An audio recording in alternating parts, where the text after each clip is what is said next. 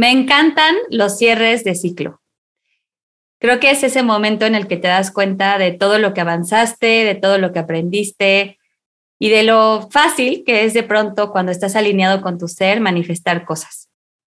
Hoy estamos cerrando un ciclo de esta temporada con el último episodio de Zen o no Zen. Por ahora, porque estoy segura que vendrán muchas más sorpresas y muchos nuevos invitados.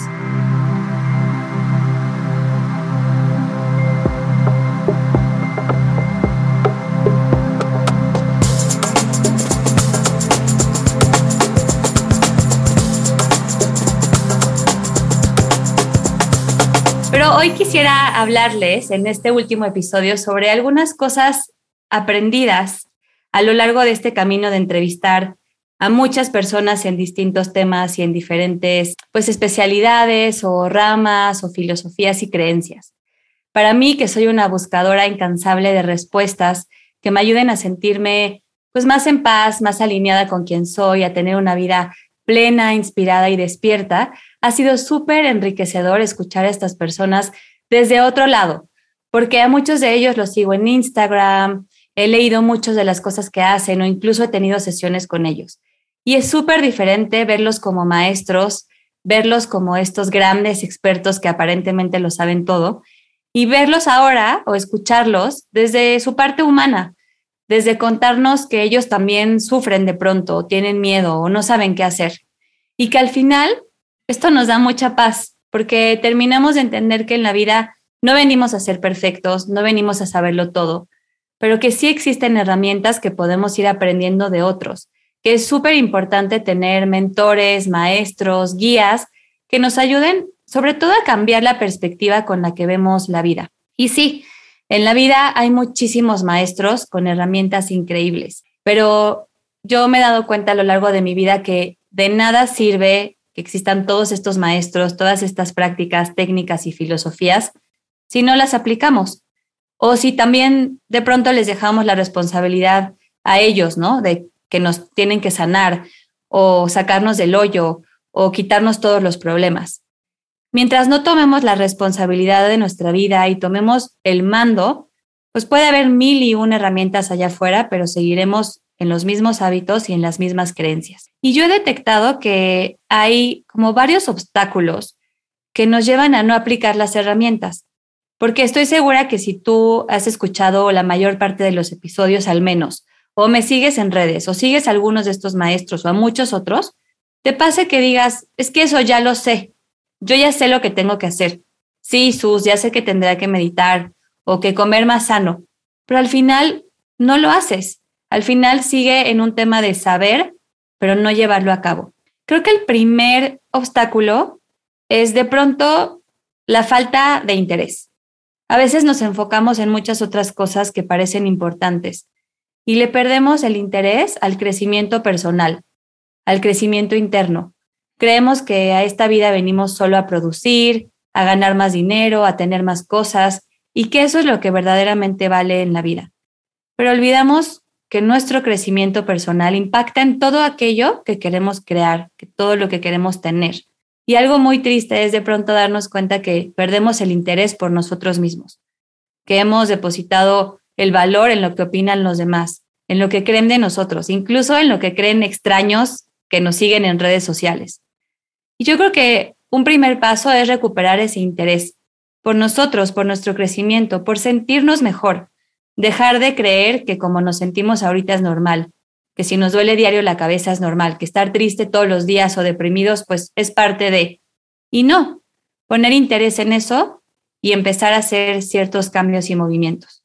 El segundo obstáculo me suena que podría ser como el no saber cómo empezar, porque de pronto puede ser que tengamos el interés y digamos, ok, me interesa meditar o me interesaría a lo mejor tener un tipo de ceremonia o una sanación, pero no sé cómo empezar, no sé con quién ir.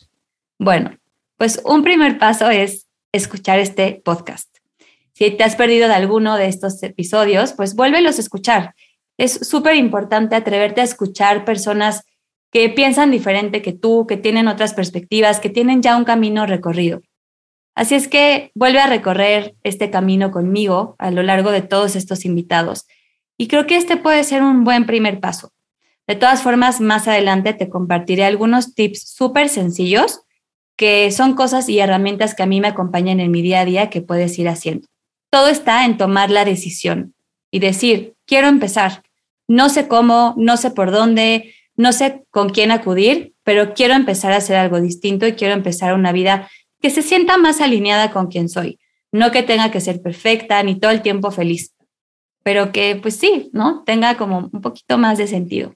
El cuarto obstáculo es la falta de energía y la flojera. Estamos en unos tiempos donde, como les decía hace ratito, todo está basado en el hacer, en producir. Pareciera como que tenemos que justificar cada segundo de nuestra vida. No nos damos chance de descansar, de tomar un break. Solo podemos tener descansos en nuestro trabajo cuando nos enfermamos y eso sí es justificable, ¿no? Decir, no, pues es que me dio COVID o me dio gripa y entonces voy a faltar toda la semana al trabajo.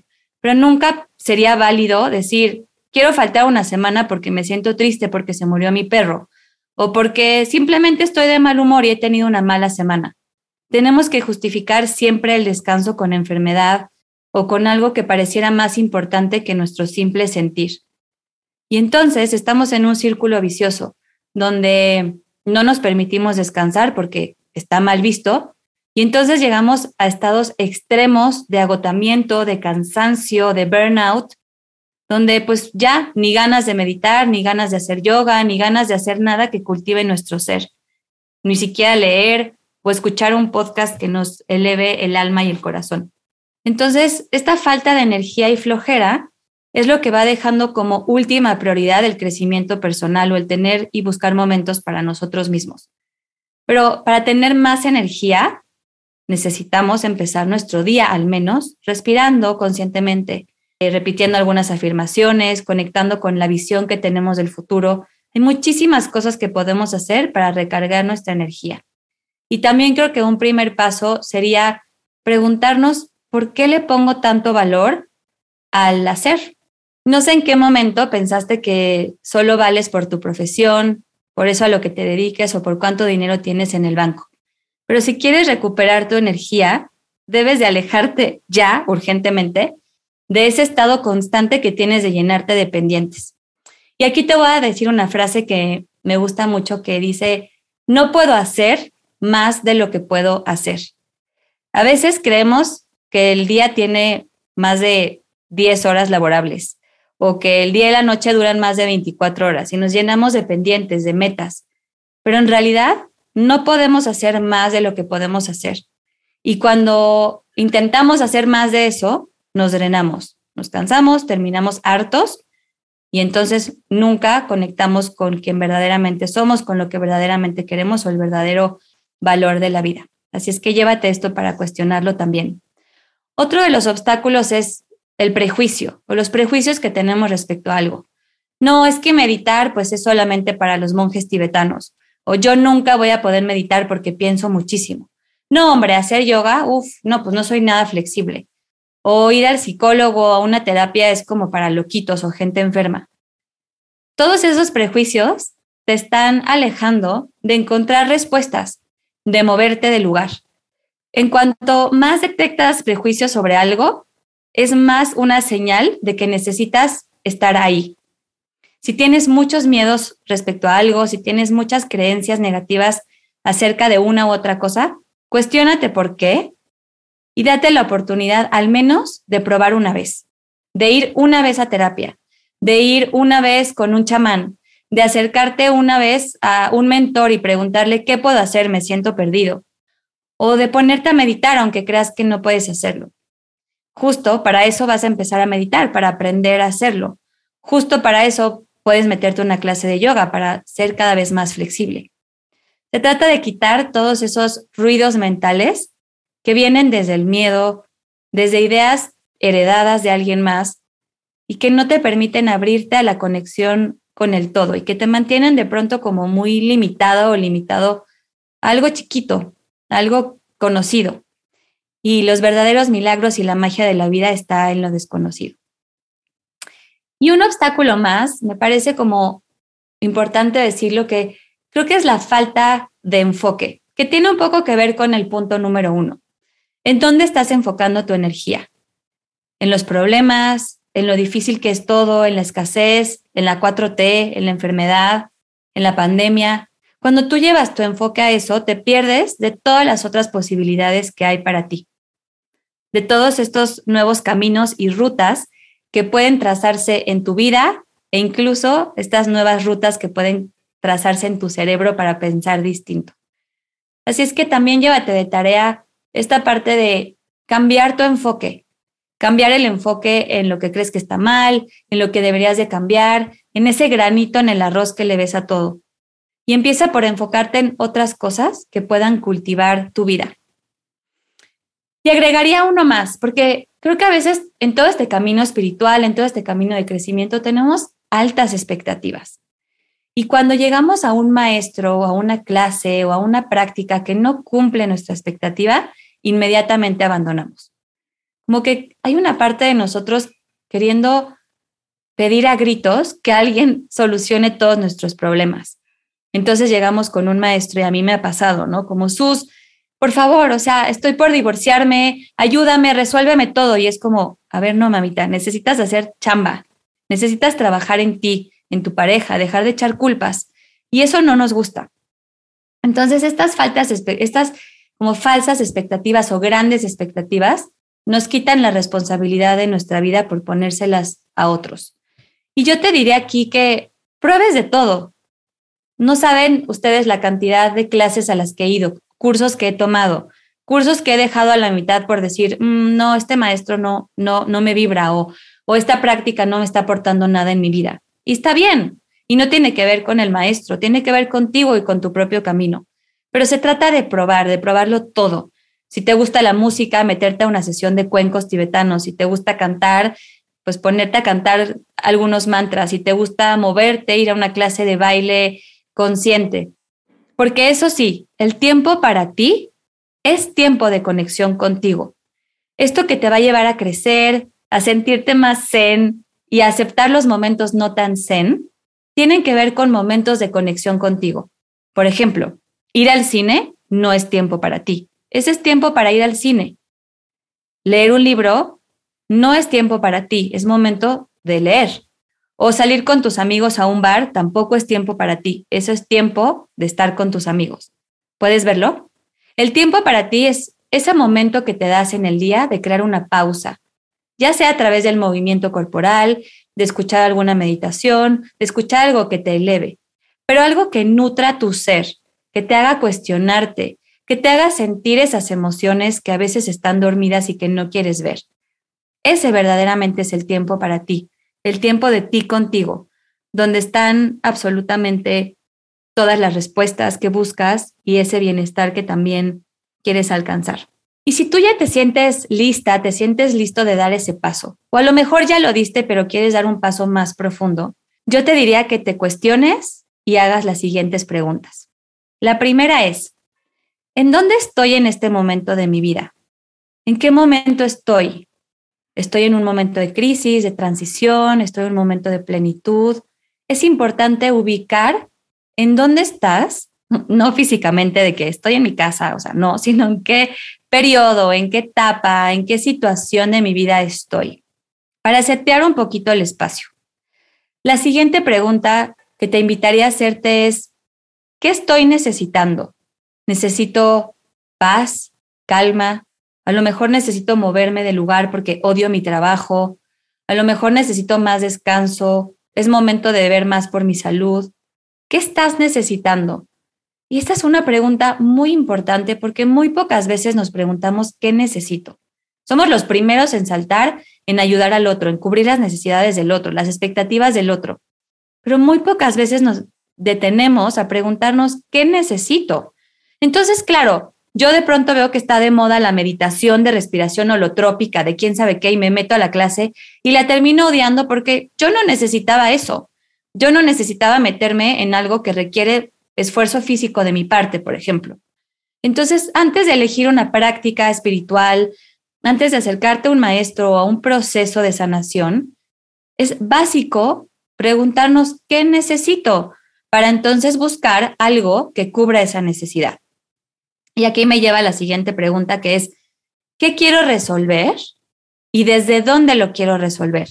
Porque a veces pensamos que estamos siempre mal, que siempre hay algo que sanar, que estamos perdidos en el mundo y que constantemente nos necesitamos trabajar. Y si este, esta búsqueda viene desde una escasez, desde un sentirte no suficiente, desde decir, no, ahora sí me tengo que arreglar porque estoy pésimo, entonces va a ser muy difícil que encuentres esa práctica que te inspire, porque todo va a venir desde el pesar, desde decir, pues como estoy mal, necesito que me arreglen. Viene como desde una actitud bastante densa. Pero por otro lado, si lo que quieres es crecer, evolucionar, tener más momentos de alegría, ser mucho más consciente, pero por un anhelo que tiene tu corazón o tu ser de crecer hacia tu verdadera esencia, de reencontrarte o, recuperar cosas de ti, de tu infancia, entonces tiene una energía mucho más ligera. Entonces, cada vez que te sientes a meditar, no viene desde la culpa, desde el autorrechazo, sino que viene desde el amor propio, justamente, de decir, me merezco este espacio, quiero crear este espacio para mí, quiero evolucionar. Y, y esto te inspira a así mantener una práctica, porque si no se vuelve como un deber ser. Y también otra pregunta que yo te haría es, o que tú te hagas a ti misma, a ti mismo, es que estoy dispuesto a dejar de hacer y a empezar a ser distinto. Porque volvemos a lo mismo, queremos el caminito fácil. Queremos ir a la ceremonia de hongos y que esos hongos ya nos transformen de por vida. O queremos que el chamán nos haga una limpia y entonces ya todos mis problemas desaparezcan. Pero cuando empezamos a hacer un camino de mayor conciencia, tenemos que estar dispuestos a dejar muchas cosas, a perder incluso personas, a perder cosas materiales, a perder ideas, a perder conceptos, a perder mucho de lo que creíamos que teníamos seguro. Porque cuando empezamos a movernos, todo se mueve a nuestro alrededor. Podría contarles miles y millones de casos que he visto con, con personas que trabajo uno a uno, de cómo cuando empiezan este camino se les mueve todo, absolutamente todo, y no siempre de la forma que ellos quieren. A veces quisiéramos que este mundo espiritual fuera siempre como acompañado de flores y de velas y de cosas lindas, pero entre más alta la montaña, más alto pega el viento. Mientras más conciencia tienes, mientras más responsabilidad, más retos vienen también. Y no quiere decir que la vida se vuelva más complicada, solo quiere decir que se mueven cosas para tu más alto bien, para tu madurez, tu evolución, para un mayor entendimiento, porque vas a dejar atrás a la víctima y porque vas a recuperar esa parte responsable tuya. Entonces, pues sí, necesitamos entrarle a la chamba, atrevernos a empezar a hacer las cosas distintas, a matar esos viejos patrones, a matar esos viejos hábitos de una vez por todas y movernos hacia, hacia otra parte. Y desde ahí entonces, moverte, porque desde el ser y desde esta conexión con el ser viene el hacer. Y entonces ahí sí puedes empezar tú también a moverte hacia donde quieres. Y quisiera también compartirles en este último episodio de esta temporada cómo empecé yo. Porque a lo mejor lo has escuchado y ya te sepas mi historia, pero creo que es importante recordarte un poco cómo empecé. Yo empecé cuando era muy joven, desde una parte como muy desesperada de estar harta de donde estaba, de estar harta de mi dinámica familiar con mis papás, de estar harta del trabajo que tenía, de estar bastante cansada de estar persiguiendo algo que ni siquiera se sentía mío. Era como estar trabajando como un burrito, cargando leña, no sabiendo para qué se iba a utilizar esa leña. Y llegué muy desesperada a, una primer clase de yoga y meditación que no se parecía para nada a lo que yo había visto en las revistas. De hecho, en ese tiempo, la, el yoga y la meditación era pues solo para viejitos. Me acuerdo que mi abuelita iba a clases de yoga y cuando yo fui a una clase de yoga, pues dije, ok, pues a lo mejor esto es lo que necesito para volverme más sabia como mi abuelita o yo qué sé. Pero al final terminó siendo el principio de un camino muy bonito que me llevó a certificarme como maestra de Kundalini Yoga, pero también en el cual puedo detectar que yo venía desde un estado muy desesperado, desde el pensar que yo estaba completamente mal y que alguna práctica, alguna técnica, alguna meditación necesitaba cambiarme y cambiarme por completo.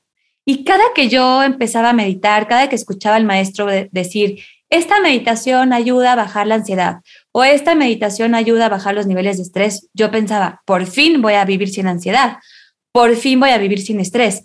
O cuando decía, es que si comes carne, entonces tienes muchas toxinas en el cuerpo y eres muy negativa, yo decía, ok, voy a dejar de comer carne para entonces dejar de ser negativa. Y me fui al extremo, creyendo que haciendo todo al pie de la letra y volviéndome súper radical, por fin yo iba a cambiar. Por fin yo iba a dejar de ser yo y iba a dejar de estar tan equivocada en la vida. Y eso me llevó a volverme en periodos de mi vida muy rígida, a volverme crudivegana, donde literal comía lechuga y no comía absolutamente nada animal. Me llevó a unos estados de ansiedad mucho más grandes de los que yo creí, porque en, en, en vez de estarme conectando más conmigo, me estaba desconectando de mí. Estaba siguiendo lo que un maestro decía que tenía que ser, lo que los libros o maestros de la India decían que era lo mejor, lo que otros creían que era mejor para mi cuerpo. Entonces yo estaba desnutrida, estaba meditando diario, pero sintiéndome cada vez peor, parándome muy temprano cuando además yo tenía muchísimo trabajo y dormía pocas horas. Entonces no tenía sentido lo que estaba haciendo y estaba muy frustrada de decir, ¿qué onda con esto? O sea, estoy siguiendo la fórmula A más B más C, como lechuga, medito dos horas diarias, me visto de blanco, me pongo turbante. ¿Qué más tengo que hacer para cambiar? Porque me estaba volviendo la peor versión de mí. Y entonces, porque yo justo no me hice esa pregunta de ¿en dónde estoy? ¿Qué necesito? ¿Hacia dónde quiero ir? ¿Y qué estoy dispuesta a soltar? Porque hoy me doy cuenta que no, yo no estoy dispuesta a dejar de comer rico. Ese es un placer de mi vida. Y claro que cada vez soy más consciente y claro que he cambiado muchos de mis hábitos, pero desde la decisión y desde una conexión con mi cuerpo de decir, yo entiendo que a veces los, lácteos, por ejemplo, me caen muy pesados, no los voy a comer diario. Siempre que como carne, toda la tarde me siento súper pesada, de mal humor, a veces hasta me da mucha irritabilidad, entonces ya me la pienso dos veces antes de comer carne, pero si llego a casa de unos amigos y hay un asado, le entro, pero contenta y feliz.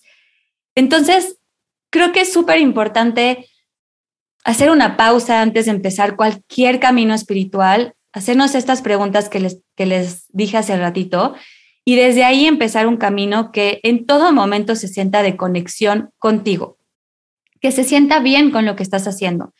Y esto no quiere decir que no van a haber retos y que no también tienes que soltar ciertas cosas, pero siempre que se sientan alineadas contigo y nunca pasando por encima de ti.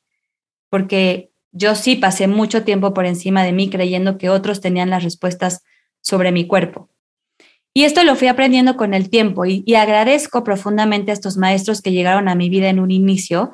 Agradezco estas prácticas y estas técnicas que aún rescato el día de hoy, muchas de ellas, pero más para llevar a un equilibrio. Justo este podcast se llama Zen o no Zen por eso, porque se vale cuestionarse qué es Zen para mí, ¿Qué no es ser zen para mí? ¿Yo quiero ser zen en realidad o no quiero ser zen? Y creo que para cada quien es algo distinto. Para alguien puede significar vivir en una montaña, alimentarse de solamente lo que le da la tierra y meditar día y noche, y eso está bien. Pero a lo mejor para alguien zen puede significar estar en alegres con sus hijos, tener una vida en armonía, en abundancia, en plenitud, y eso también está bien creo que se vale que tú te preguntes hoy, ¿cuál es mi versión de ser zen? ¿Y cuándo es mi versión de no ser zen? ¿Y en dónde quiero estar? Y también entender que no puedes estar permanentemente en un estado, que todo el tiempo hay momentos de expansión y de contracción, que ninguno es bueno ni malo. ¿Viste cómo no te dije, hay momentos buenos y hay momentos malos? No, hay momentos de expansión y hay momentos de contracción. Y los momentos de contracción, esos momentos incómodos, donde tenemos miedo, ansiedad, donde igual estamos un poco deprimidos, es también donde hay muchísima carnita para aprender.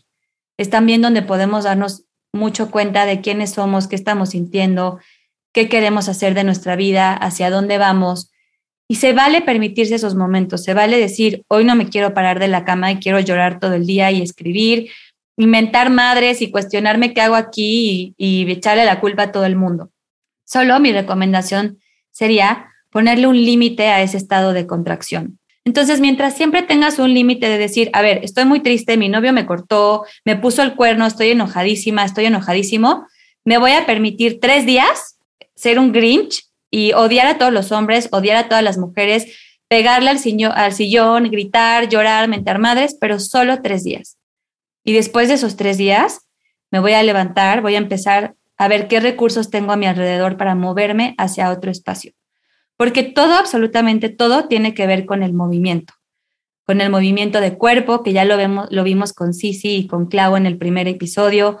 Se trata de movernos, mover nuestro cuerpo, mover la energía, movernos del lugar, mover nuestros pensamientos y nuestras emociones. Y de eso se trata todo. Y ese movimiento también debe de ser a tu ritmo, a tu tiempo, no al tiempo que marcan los demás, no al nivel que hacen otros maestros o otras personas que ves allá afuera. Es importantísimo que encuentres tu propio ritmo. A mí un maestro un día me dijo que yo, como para liberar todos mis karmas y para sanarme profundamente, tenía que meditar, escucha muy bien, todos los días, dos horas y media por 120 días. Cuando me dijo eso, yo dije, fuck, estoy de la chingada. o sea, estoy muy mal. Porque además a mí era la única que me habían mandado esa tarea. Y yo dije, no, sí estoy muy mal. O sea, estoy perdida. Pregúntenme cuántas veces hice esa meditación. La verdad es que nunca la hice.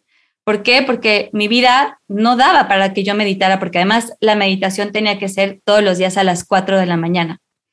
Entonces, obviamente mi vida, donde en ese momento entraba el trabajo a las 8 de la mañana, mi vida Godín, no daba para que yo me despertara a las 4 a meditar dos horas y media y llegara como zombie al trabajo. Y no saben con la culpa con la que yo vivía todos los días de decir, pues no, nunca me voy a liberar, nunca voy a llegar al nirvana, nunca voy a ser feliz porque no hay manera que yo medite dos horas y media diaria por 120 días.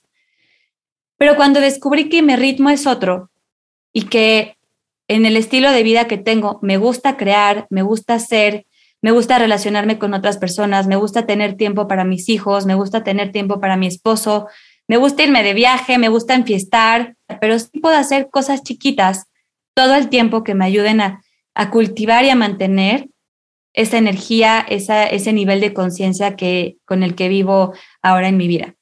Así es que quiero compartirte unas pequeñas acciones que puedes empezar a incorporar en tu vida, que no te requieren meditar dos horas y media diaria ni dejar todo lo que haces por irte a meditar. Ojo, no quiero decir que esto no sea transformador. Seguramente nunca lo sabremos si yo hubiera hecho esa meditación por 120 días. Igual ahorita yo sería, pues, quién sabe qué gurú de las más gurús de la vida, pero no he estado dispuesta a hacerlo. No he estado dispuesta a sacrificar muchas otras cosas que también me hacen feliz. Así es que si tú eres como yo y no estás dispuesta o dispuesto a, a recluirte del mundo, irte a una cueva a meditar dos horas y media por 120 días, si no quieres dejar de comer rico a veces cuando se siente bien, si no quieres dejar de enfiestar y quieres tener una probadita de todo en tu única vida, entonces empieza a aplicar estas, estas pequeñitas cosas bajo el concepto que a mí me ha cambiado la vida, que es short times, many times, que no tiene que ver justo con esto, ¿no? De todos los días tengo que meditar dos horas o me tengo que ir a un retiro a la India cada mes para cambiar. No, en realidad los grandes cambios están hechos de esas pequeñitas cosas que haces todo el tiempo, de ese 1% que haces diferente todos los días. Imagínate que todos los días meditaras 17 segundos. Parece absurdo, ¿no? Decir como, ay no, pero ¿de qué me va a servir 17 segundos? Bueno, si en lugar de enfocarte 17 segundos a ver Instagram y a criticar y a sentirte el más desdichado porque tú no estás viajando en Bora Bora en este momento, y haces algo distinto y 17 segundos te pones a agradecer, a pensar en algo súper positivo, entonces sí estás haciendo algo diferente y estás cambiando tu energía. Entonces, mi primera recomendación es la técnica de Abraham Hicks, que también nos compartió Coquis en, este, en, en el episodio de manifestación, que es elevar tu vibración por 17 segundos. Entonces, literal, como yo lo hago es que me despierto, casi, casi que antes de abrir los ojos, me pongo a agradecer o a pensar en el momento más feliz de mi vida o a pensar en el sueño más grande que tengo por solo 17 segundos. No me pido más, porque claro, lo podrías hacer por más y más y más, incluso media hora, lo que quieras, pero yo puedo sostener 17 segundos sin distracciones, sí. Entonces tú también lo puedes hacer. 17 segundos sin distraerte de otro pensamiento. Si te distraes, vuelve a empezar la cuenta. Puedes ponerte el cronómetro, puedes contarlo mentalmente, pero lo que se trata es de elevar tu frecuencia, de sentirte feliz, de sentirte en éxtasis por solo 17 segundos. Mi segundo tip es, y siempre será, mover el cuerpo. A mí es lo que más me ayuda para salir de un estado de ansiedad, para salir de un estado de incomodidad, de enojo, de depresión. Y puedes elegir lo que tú quieras hacer, pero es importante que lo hagas de preferencia en la mañana.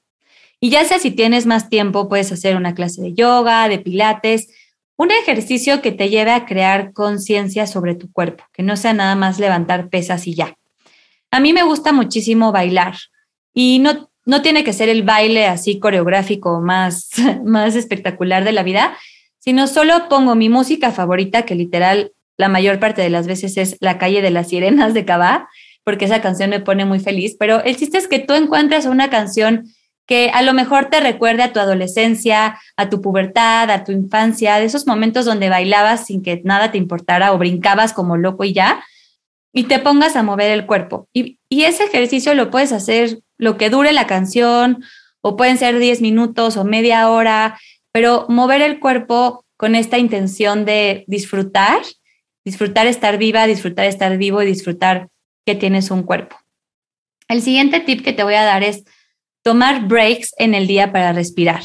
Y ya sé que respiramos todo el tiempo, pero no siempre estamos respirando adecuadamente. A veces nos hemos acostumbrado a respirar pues lo mínimo indispensable, ¿no? Y, además, si eres alguien que habla mucho como yo, pues respiras poquito porque estás todo el tiempo hablando o mientras estás comiendo, pues no respiras bien.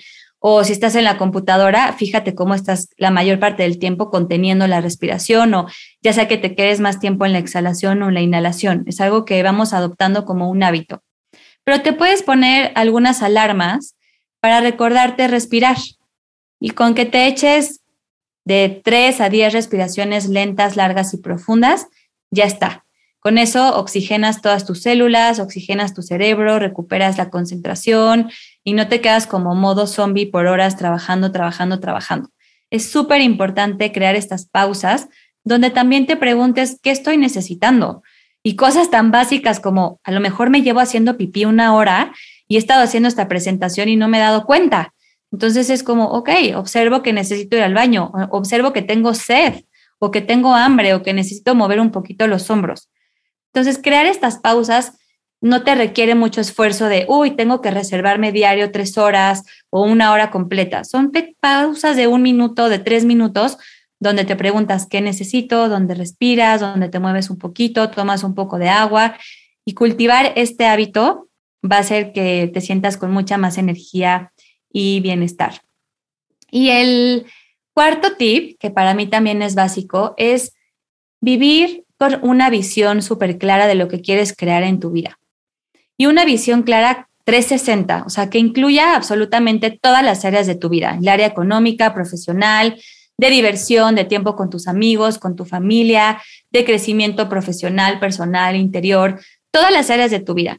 Creo que a veces tenemos sueños que se vuelven como sueños un poco aislados. Y los sueños son temporales. Es como, ay, yo sueño que quiero bajar cinco kilos. Y pues igual los bajas y ya, se fue y se esfumó el sueño y pues luego a lo mejor en tres meses vuelves a subir de peso. Pero cuando tú tienes una visión, todo lo que vas haciendo en tu día te motiva porque estás construyendo una visión mucho más grande. Por ejemplo, en este caso, hablando del peso, si tu visión es tener una relación mucho más sana con la comida o a lo mejor implementar hábitos alimenticios que se sientan mejor para tu cuerpo, esa es una visión, porque eso no es temporal, no es bajé los cinco kilos y ya.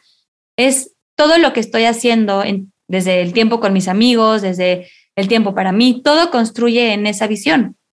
Y si tú te das momentos en tu mañana para ponerte igual una música súper empoderadora y visualizar tu, tu visión como un hecho, no sabes el boost de energía que es. O sea, empiezas tu día distinto porque entonces reconectas con tu propósito y sientes que estás parada y parado y con los ojos abiertos para algo.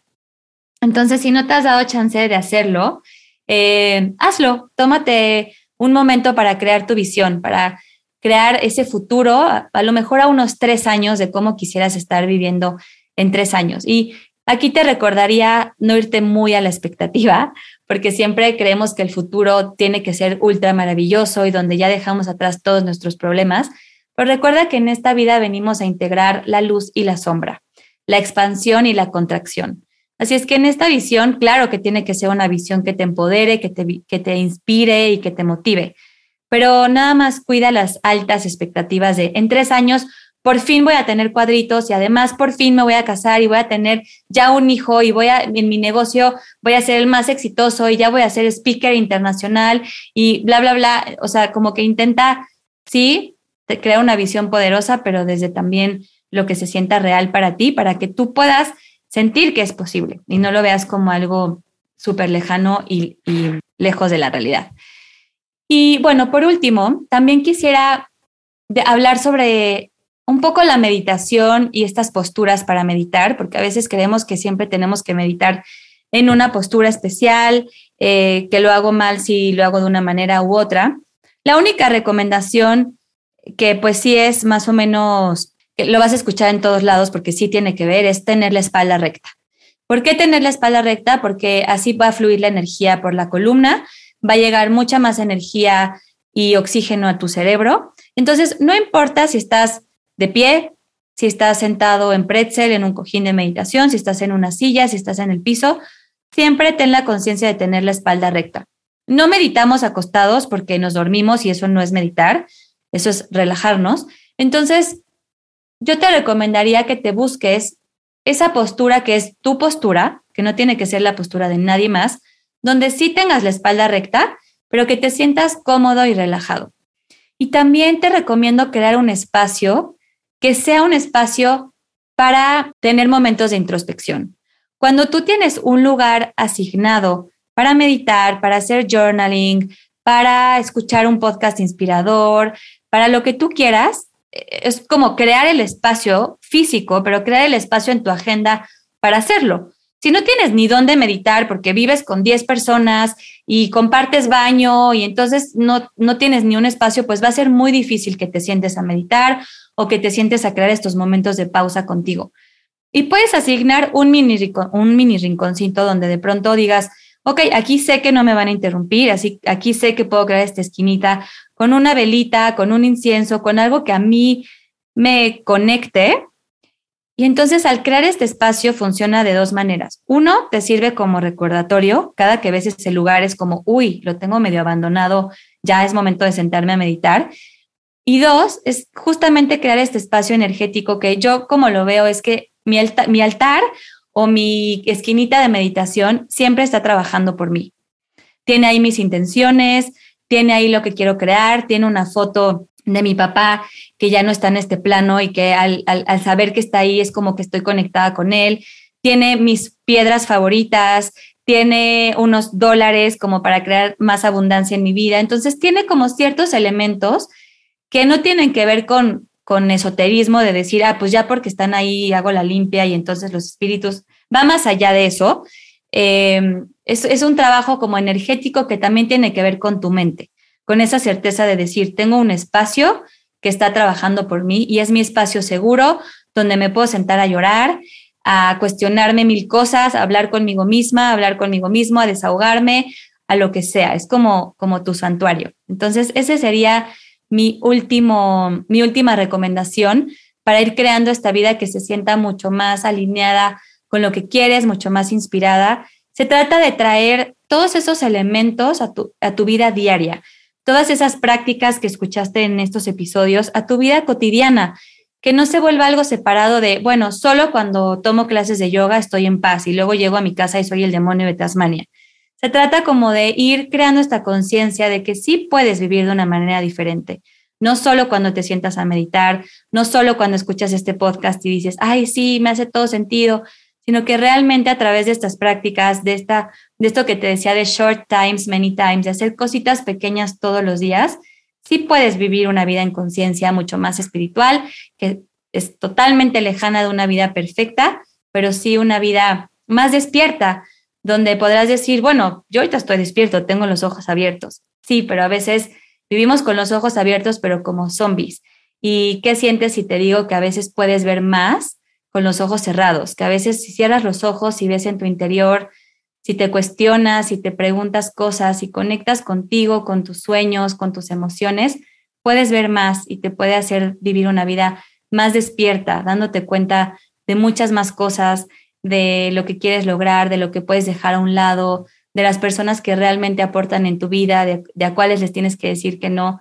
Y eso, sin duda, solo se puede cultivar creando una pausa diario en tu vida. Espero con todo mi corazón que todas estas herramientas que te compartí y que te compartimos varios maestros y terapeutas a lo largo de estos episodios te sirva para al menos crear esa chispita interna de esperanza, de un camino nuevo, de un camino lleno de posibilidades donde solamente necesitas empezar a andarlo con certeza, con claridad, con amor propio, sintiendo y escuchando tus ritmos, que no necesitas seguir a nadie más, que los que te acompañamos en este camino solo somos mentores de vida que probablemente tenemos algunas experiencias que te pueden acortar el camino o que te podemos dirigir o redireccionar a algunas otras herramientas, pero que nunca, nunca, nunca vamos a saber lo que es mejor para ti, nunca, nunca, nunca vamos a decirte qué hacer, solamente tú tienes esa claridad dentro de ti, esa intuición para tomar decisiones, pero que aproveches, aproveches que existimos aquí afuera muchas personas que te podemos crear este atajo y ahorrarte muchas cosas. Quiero dar un agradecimiento súper especial, principalmente a Jero, a Mariana y a todo el equipo de producción de Zen o No Zen. Gracias, Jero y Mariana, por invitarme a este proyecto, por confiar en mí. Eh, llevamos muchos meses preparando todos estos episodios, buscando cuál es la mejor música, cuál es el mejor invitado, cuál es el mejor tema. Es un proyecto que está hecho con muchísimo amor, con muchísima pasión, sí con una visión grande de transformar vidas a través de este beat de conciencia, de darle voz también a muchos maestros que muchos de los que estuvieron aquí no tienen Instagram y a veces no llegan a tantas personas como las que van a llegar ahora, estoy segura, con este podcast. Así es que gracias otra vez, Jero, Mariana y a todos los que han trabajado muchas horas para que esto fuera posible. Gracias a todos los maestros, gurús, eh, terapeutas que, que, dieron de su tiempo sin pedir absolutamente nada a cambio, solo por el simple hecho de compartir, por el simple hecho de vivir su misión y visión de vida, que es acompañar y sanar a otros. Creo que cada uno de ellos es una esperanza para este mundo de que sí es posible transformarnos a nosotros y a partir de ahí transformar al mundo entero. Muchas gracias a ustedes también que nos han escuchado a lo largo de estos episodios. Gracias por quedarse, gracias por hacer las meditaciones. Si hay alguno que se hayan brincado, observen por qué es. A lo mejor como, ay, no, pues el de dinero, pues no, no tanto. Ahí hay algo. Si hay una resistencia de no haber escuchado alguno, porque este me da flojera, porque este siento que lo domino, escúchenlos. Estoy segura que en cada uno van a encontrar una lección, una herramienta, un cambio de perspectiva y volverles a agradecer por escuchar esto. No sería posible nada de lo que está ocurriendo aquí si no si no se tomaran el tiempo de, escucharnos, de, de, pensar distinto, de cuestionarse, de meditar, de empezar este camino diferente. Estén pendientes porque estoy segura que vienen más temporadas, vienen más cosas con este proyecto maravilloso, muchas más personas por compartir y ha sido un honor acompañarlos a lo largo de estos episodios a reconectar con ustedes mismos, con su ser, con sus sueños, con la abundancia y con todo lo que está destinado para ustedes. Muchísimas gracias. Nos escuchamos muy pronto en otro episodio más de Zen o No Zen. Recuerda seguirnos en nuestras redes sociales oficiales del podcast Zen o No Zen en Instagram y también síganme a mí en mi Instagram, me encuentran como arroba susbigler. También pueden encontrar muchas más meditaciones, herramientas, visualizaciones, retos de abundancia y de muchas otras cosas en mi página de soulsociety.com inscribiéndote a mi membresía anual o mensual. Zen o no Zen es una producción de Bandy Media, producido y conducido por mí, Sus Bigler, con producción ejecutiva de Mariana Solís y Jerónimo Quintero. Música y mezcla por Ernesto López. La música de las meditaciones fue compuesta por José Pablo Arellano.